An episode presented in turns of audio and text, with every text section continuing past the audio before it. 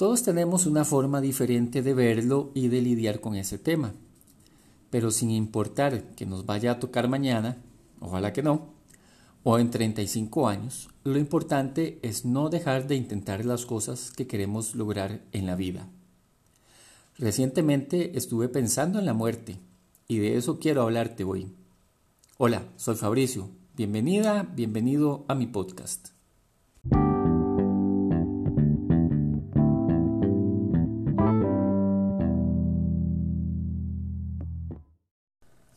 Resulta que en un mismo día encontré un par de pensamientos relacionados con el tema de la muerte.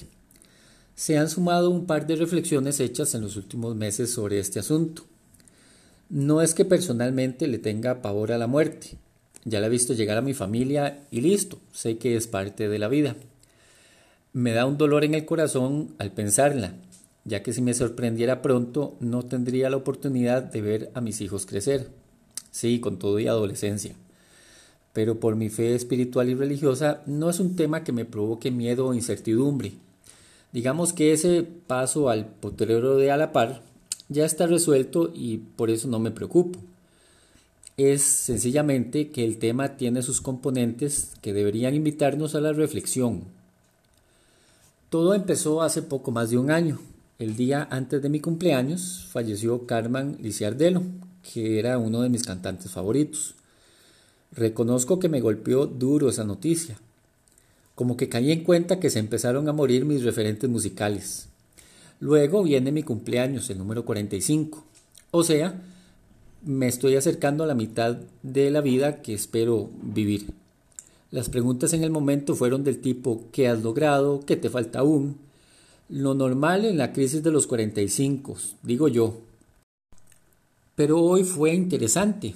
Fueron un par de reflexiones que invitaban a la acción, a no dejarse dominar por el miedo a la muerte, que puede llegar mañana o en 30 años, sino más bien a ser intencional en seguir construyendo o empezar a construir nuestra vida. Una de ellas, de Steve Jobs, citaba de esta forma, Recordar que vas a morir es la mejor forma que conozco de zafarse de la trampa que supone pensar que tenemos algo que perder. Ya estamos completamente desnudos. La otra de ellas, de Austin Kleon, reza que leer acerca de personas que ahora están muertas y que hicieron algo con sus vidas me da ganas de ponerme en marcha y hacer algo con la mía. Pensar en la muerte cada mañana me da ganas de vivir. Salí a correr con esto en la mente y me preguntaba cómo sería la forma en que se me recordaría si fallecía en ese momento.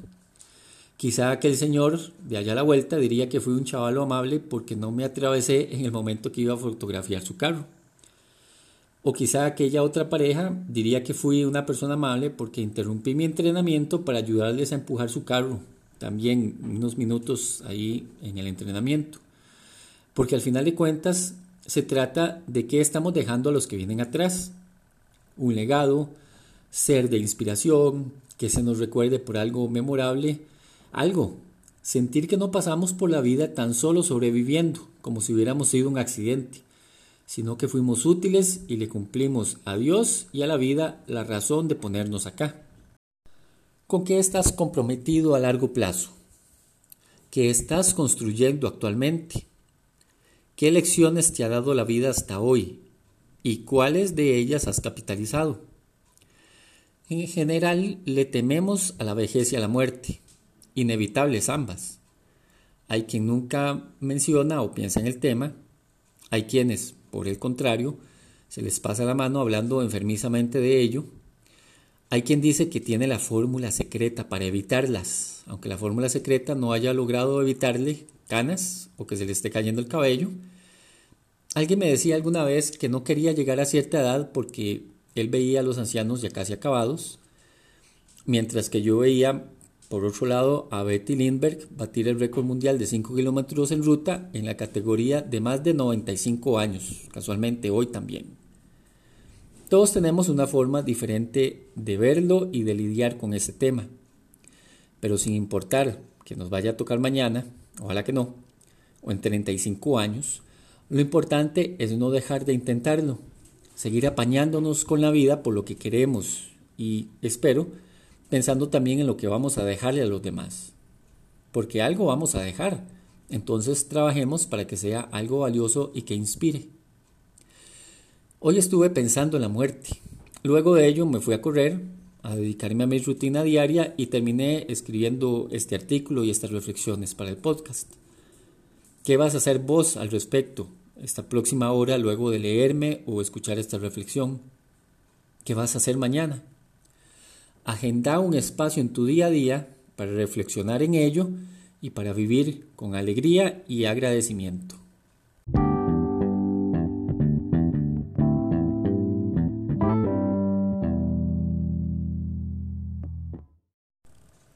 Entreno líderes. Les ayudo a enfocarse, a buscar ser los mejores y a ganar confianza y motivación. Estoy para servirte.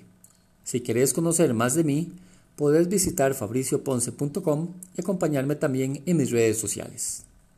Gracias por acompañarme hoy. Pronto un nuevo podcast. Hasta entonces.